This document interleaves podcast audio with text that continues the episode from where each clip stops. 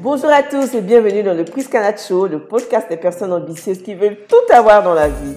Conseils, astuces, interviews et outils sont au menu chaque semaine pour vous aider à créer la vie et le business de vos rêves. Je suis Priscanadine Kouakou, coach de vie certifié et dans cet épisode, on va parler de Nous allons parler d'amour. Bonjour à tout le monde. C'est un bonheur pour moi d'être là ce matin parce que nous allons parler d'un sujet qui m'intéresse particulièrement et je pense qu'il va aussi t'intéresser. Nous n'allons pas parler d'amour auquel tu penses tout de suite quand on parle d'amour. Nous allons parler de l'amour entre parents et enfants tout simplement parce que les mois de mai et de juin sont consacrés à la parentalité positive chez Priscanade. J'ai décidé de profiter de la période de la fête des mères, de la fête des pères qui arrive, pour justement sensibiliser mes fans, sensibiliser tous ceux qui me suivent sur les réseaux sociaux, ma newsletter, tous ceux qui me lisent, qui m'écoutent au quotidien, les sensibiliser sur comment nous pouvons être de meilleures mamans et de meilleurs papas pour des enfants au meilleur de leur santé mentale et physique, au meilleur de leur développement personnel. Et quand on parle d'amour entre parents et enfants en Afrique ici, c'est problématique. Tout simplement parce que nos parents à nous, les parents de l'ancienne génération, ne savent pas dire je t'aime à leurs enfants. Ils n'ont pas appris à dire je t'aime. On ne leur a pas aussi dit je t'aime. Et donc, le cycle se répète de génération en génération. Ici en Afrique, on considère que l'enfant doit deviner ou qu'il sait d'office que ses parents l'aiment. Donc, pas besoin d'exprimer verbalement l'amour que nous avons pour nos enfants. Exprimer son amour à ses enfants en Afrique est très souvent synonyme de faiblesse. On se dit ce sont les parents faibles qui montrent leurs émotions, qui montrent leurs sentiments aux enfants. Ce sont les parents faibles qui disent je t'aime. On se dit en Afrique ici, quand on dit je t'aime à un enfant, il va commencer à monter sur ses grands chevaux, il va commencer à se foutre de ses parents, il va manquer de respect à ses parents. On se dit aussi, l'enfant n'a pas besoin de se sentir trop aimé au risque d'être un enfant capricieux et gâté. Résultat des courses, nous autres avons grandi sans entendre une seule fois un je t'aime de la bouche de nos parents. Je parie qu'ils l'ont dit quand on était bébé et qu'on ne comprenait pas encore bien ce que c'était que le langage. Mais depuis que moi je suis devenue une petite fille et que je suis devenue adolescente et que maintenant je suis aussi maman à mon tour, je n'ai jamais entendu je t'aime de la bouche de ma maman, jamais entendu je t'aime de la bouche de mon papa jusqu'à ce qu'il quitte ce monde. Vous devinez aisément que j'ai grandi avec un vide au niveau de l'amour. J'ai grandi avec un grand besoin d'être aimé, de me sentir accepté, de sentir que je comptais, que j'avais de l'importance et que j'étais quand même venu sur terre parce que deux personnes ont bien voulu que j'y sois. Je me souviens de mon enfance, que c'était une enfance remplie de coups. On me battait très souvent et je pense que ce n'est pas quelque chose qu'il faut cacher. La plupart des enfants ici en Afrique sont des enfants battus. Battus parce que les parents, je suppose, hein, n'ayant pas d'autres moyens pour éduquer leurs enfants, pour apprendre la discipline aux enfants, usent de violence justement pour arriver à leur fin. Et quand tu grandis dans cet environnement, que toi aussi tu deviens parent, maman ou papa, puisque tu ne sais pas faire autrement, tu utilises ce qu'on t'a enseigné. Tu vas utiliser la violence verbale et physique et tu ne diras jamais je t'aime à tes enfants, tu ne leur montreras jamais tes émotions, tes sentiments, tu n'iras jamais t'excuser auprès de tes enfants parce que en tant que parent tu as eu tort, etc. En tant qu'Africain, on perçoit l'autorité comme étant le Tout-Puissant, celui qui décide de tout. Et donc nous, on doit être soumis, puisqu'on a grandi avec l'autorité parentale, qui ne nous a pas donné l'opportunité de nous exprimer, de nous expliquer quand, par exemple, on commettait une faute, une bêtise, quand on ne voulait pas obéir, on ne nous laissait même pas le temps de nous expliquer, de nous exprimer, parce que ils estimaient, parents d'avant, que nous n'en avions pas le droit. On grandit donc avec un grand complexe d'infériorité. On a peur de s'exprimer devant l'autorité. On a peur de dévoiler nos sentiments. On a peur de dire ce qu'on pense véritablement. Et on reste muet. Muet dans nos paroles et muet dans nos sentiments. Présentement, mon programme 90 jours pour reprendre confiance en soi est en cours. Et dans le travail que nous sommes en train de faire, la plupart des hommes, en l'occurrence, ont du mal à exprimer leurs émotions. Parce que on dit les hommes ne doivent pas montrer leurs émotions, les hommes doivent cacher ce qu'ils ressentent.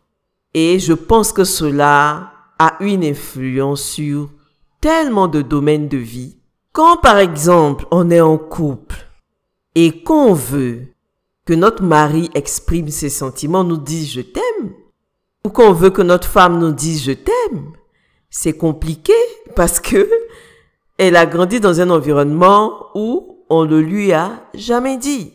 Comment voulons-nous bâtir des relations durables, des relations amoureuses solides si nous n'exprimons pas ce que nous ressentons? Comment veux-tu, en tant que parent, être proche de tes enfants si tu n'exprimes pas ce que tu ressens pour eux? Je nous pose la question à nous tous. Parce que les relations sont basées sur quoi? Sur ce que nous ressentons, sur nos émotions, sur nos sensations. Mais quand on ne les exprime pas, l'autre en face ne peut pas les deviner.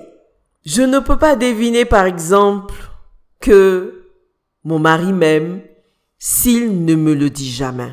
À un moment donné, je vais commencer à douter. Hmm. En principe, quand on aime, quand ton cœur est rempli d'amour pour une personne, tu, tu le dis à cette personne sans hésiter. Je pense que les enfants font aussi la même réflexion.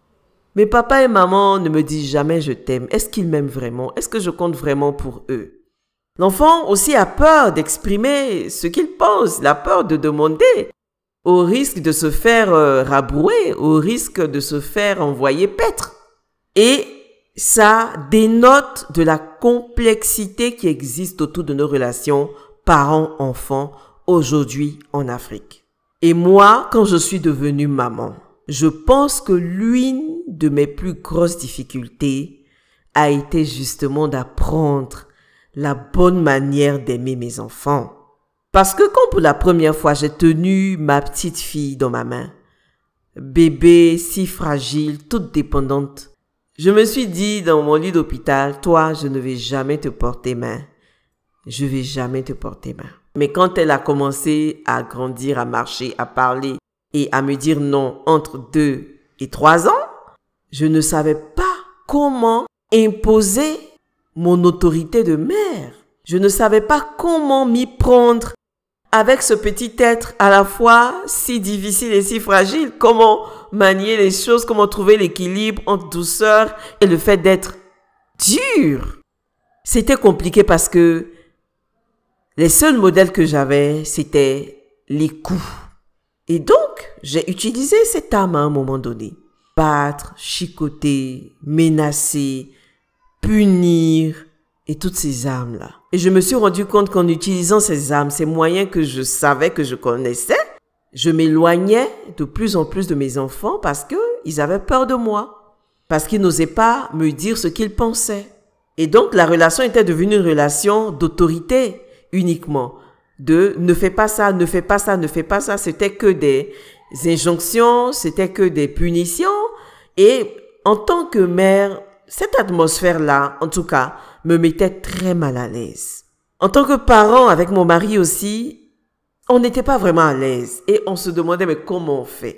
Et c'est alors que, comme vous le savez, j'aime beaucoup lire, j'aime beaucoup me documenter, que j'ai commencé à me documenter sur la parentalité positive en achetant le livre de John Gray qui dit Mars, Vénus, les enfants viennent du paradis. Et quand j'ai lu ce livre-là, véritablement, ça m'a ouvert l'esprit sur la parentalité positive.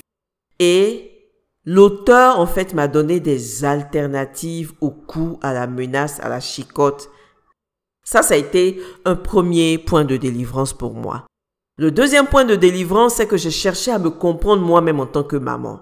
J'ai cherché à me comprendre en me disant pourquoi je bats systématiquement mes enfants? Pourquoi je crie systématiquement sur mes enfants? Pourquoi je suis si nerveuse? Pour rien du tout.